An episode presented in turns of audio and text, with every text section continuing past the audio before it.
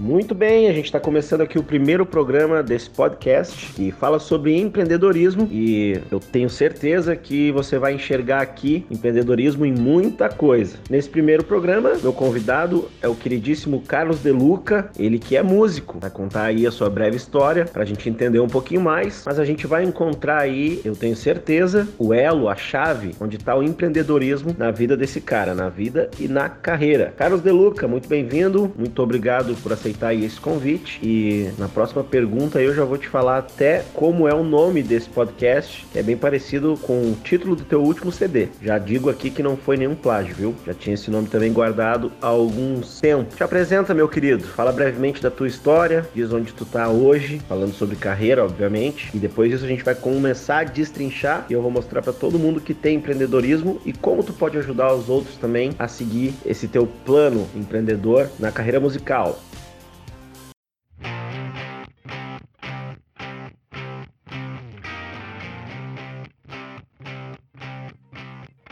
Tudo bom, Humberto? Prazer estar aqui contigo. Me chamo Carlos Louca. Prazer a todo mundo que está ouvindo aí o podcast. É uma honra estar, tá, estar dividindo esse momento contigo. Bom, eu comecei na música muito jovem, né? Comecei ali com, com 12, 13 anos, cantando músicas gaúchas, músicas nativistas, participando de concursos de intérprete vocal nos rodeios. Eu ia frequente para dançar junto com o meu grupo de dança uh, e também comecei a cantando, cantar ali, né? E em 2010, 2011 mais ou menos, eu comecei com o projeto Carlos de Luca, que eu venho trabalhando nele até hoje como carreira carreira, né? É um projeto de vida, eu digo. Não é um projeto apenas de, de sucesso, de, de alcançar uma fama, mas sim uma carreira, né? Uma carreira consistente que a gente possa fazer isso pro resto da vida.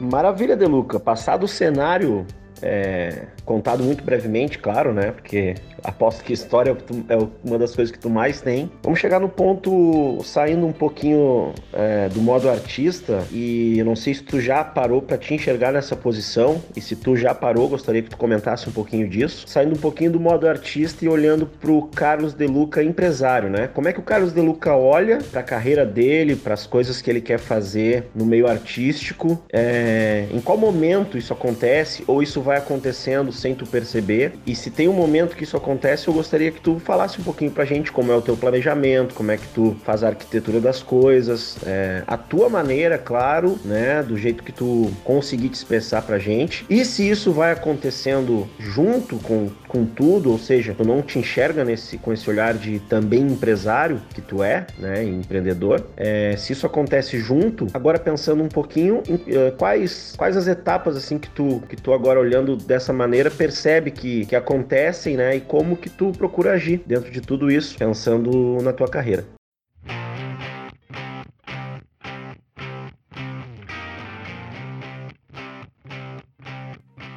Bom, cara, eu sempre visei uh, o meu projeto de música como artista como uma carreira, né? E tu não consegue separar as duas coisas. Quando vira carreira, tu tem que virar empreendedor, né, cara? Não tem, não tem outra forma.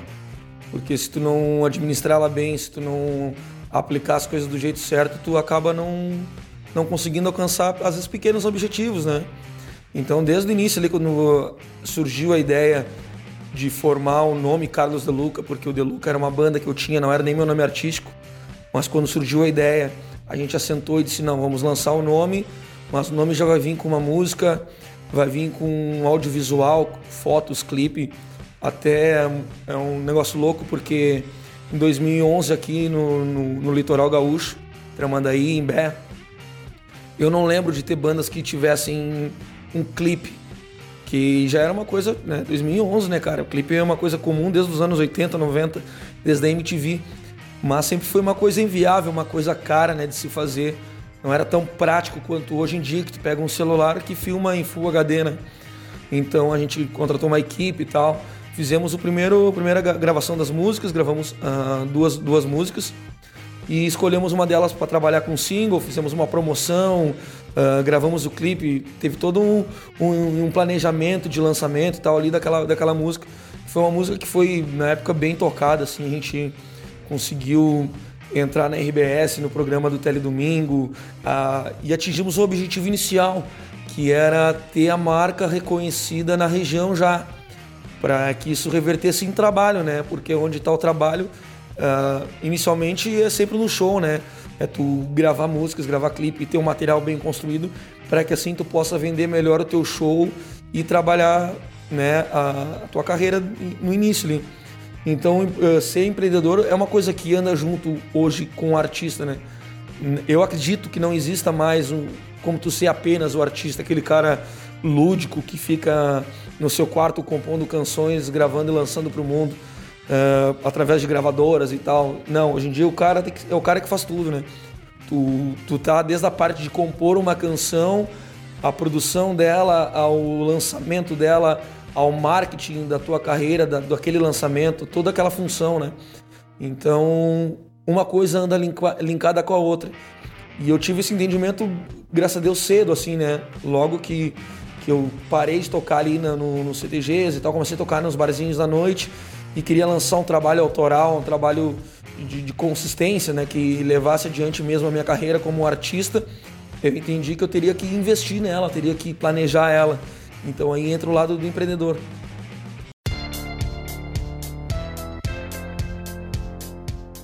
Cara, muito bem explicado aí, muito bem esmiuçado. Eu não sei se, se tu já tinha essa ideia enquanto tu atuava para isso, ou se hoje, com, digamos assim, com o trabalho todo pronto, tu consegue é, ver de fora e, e, enxergar toda essa linha, né? Mas olha só, tu falou aí da ideia, que foi quando tu resolveu criar esse nome artístico aí. Tu falou do planejamento de lançamento, com toda essa, essa questão de saber o que lançar e as coisas que tu ia lançar. Tu falou de inovação, que foi, no caso, o clipe, foi uma inovação promoção para tua região e tu falou da promoção, que é o simples promover daquele trabalho. Então, cara, muito legal, acho que ficou bem claro aí para quem tá no mesmo caminho aí e até em outros empreendimentos, né? Essas, essas coisas aqui, cara, ideia, planejamento, inovação e promoção. Eu acho que, que tu fez uma um set list aí muito bacana de tudo que precisa ter hoje para qualquer tipo de empreendimento.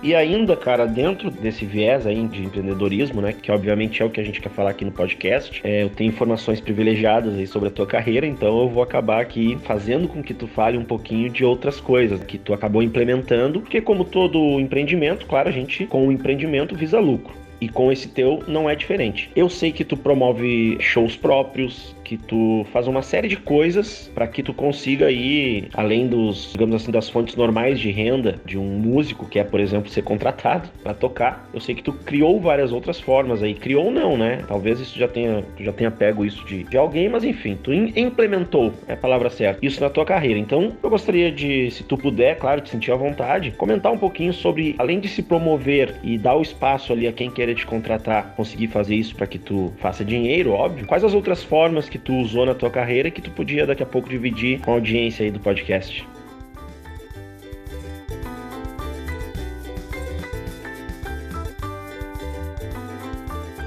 Com certeza, né, Humberto? Uh, o artista hoje em dia tem que se reinventar. Então, às vezes, ficar dependendo só do contratante, do, né, de ser contratado para show, feira, evento, etc., uh, ah, às vezes dificulta, né? Então, uh, eu comecei, na verdade, criando meus próprios eventos na necessidade, né? Trabalho com metas de, de a ser batidas mensais, assim, de alcançar certas, certas rendas, né? Todo mês. E pensando nisso, às vezes, tu não, não consegue fechar shows suficientes para alcançar aquelas tuas metas ali. Então, eu comecei criando meus eventos. Um deles foi o Raiz Raízes, que era um evento voltado à música gaúcha, que o pessoal me pedia bastante para fazer, para cantar, né? O pessoal gosta, gostava bastante da, quando nos meus shows eu cantava alguns bloquinhos de música gaúcha. Então eu criei um show específico para aquilo ali, para poder elaborar um, um, show de uma hora e meia, com vendas de mesa, aquela função toda, né? Que é, a, dificilmente eu iria achar alguma casa aqui na região que pudesse me contratar para fazer aquele show, mesmo eu tendo um público específico para aquilo ali. Então eu decidi fazer aquele show e além disso também a música ela, ela abre muito leque, né? Eu trabalho também com, com liberação de música, isto é, eu componho para outros artistas, né? Vendo composições, e, enfim. Isso gera além de uma receita de ECAD, de arrecadação, cada vez que a música toca, cada vez que o artista toca aquela música, uh, de tocar na rádio, enfim. E, e, pensando nisso também, um camarada meu chamado Ramon Vigano uh, tava precisando gravar uma música, a primeira música de trabalho dele, e não, e não ia ter como bancar aquele, aquele investimento de gravação. Então a gente pensou em criar um evento para gravação, criamos um evento, desde a da montagem do show, da montagem do palco, a venda dos ingressos, a produção do, dos, dos flyers, enfim. Então hoje em dia tá tudo muito linkado, né? Tu pega artistas grandes aí como Gustavo Lima, uh, Wesley Safadão, Alexandre Pires, todos eles, além da venda de shows para contratantes, eles têm os seus próprios eventos. Gustavo Lima com o Boteco do Gustavo Lima, o Wesley Safadão com a Garota VIP, o Alexandre Pires com o Baile do Nego Velho, são eventos que eles mesmos elaboram, né? Eles mesmos criaram para poder estar tá levando assim o seu trabalho de uma forma mais rentável, né?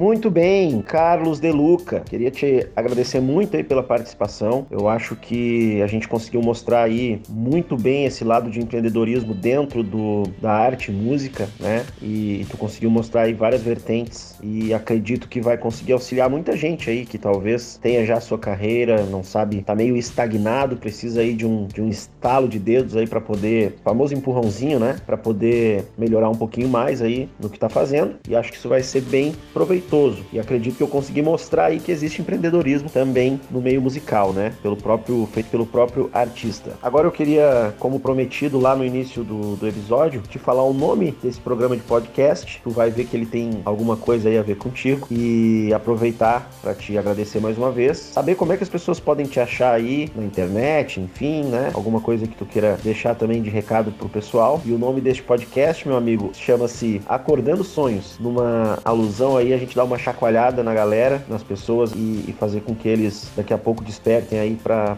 coisas que realmente valem a pena para cada um.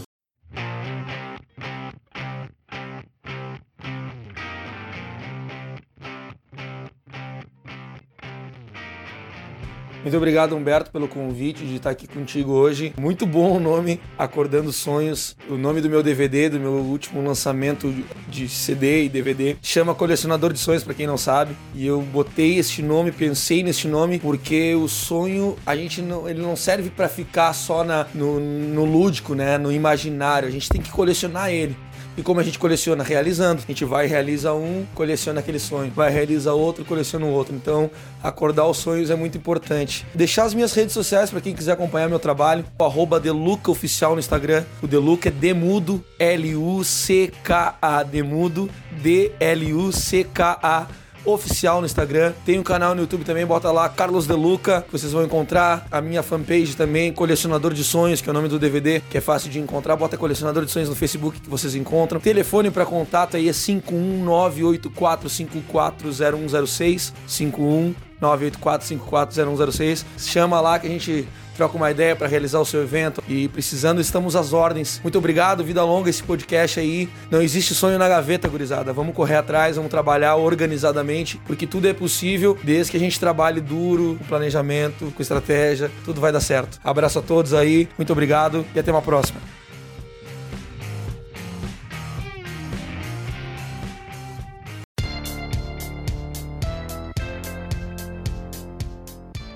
Muito bem, eu pude bater um papo aqui com Carlos De Luca, ele que é músico, compositor, empreendedor acima de tudo. E esse podcast foi gravado no dia 21 de março de 2020, em plena quarentena aí, né, por causa do Covid-19, o coronavírus. A gente já pede desculpa aí um pouco pela qualidade do áudio, já que estamos em lugares diferentes aí, né? Eu e o Carlos Deluca, e a gente usou aí da, da tecnologia para poder unir aí nossas conversas e, e poder passar esse podcast para vocês. Espero que nesse momento aí em que vivemos ele possa servir de alguma forma para trazer um pouco de tranquilidade, acalentar também. E é isso. Obrigado, Deluca. Eu espero que também seja esse projeto tenha vida longa e a gente vai ficando por aqui. Eu me chamo Humberto Neto, esse foi o Acordando Sonhos. Então até uma próxima.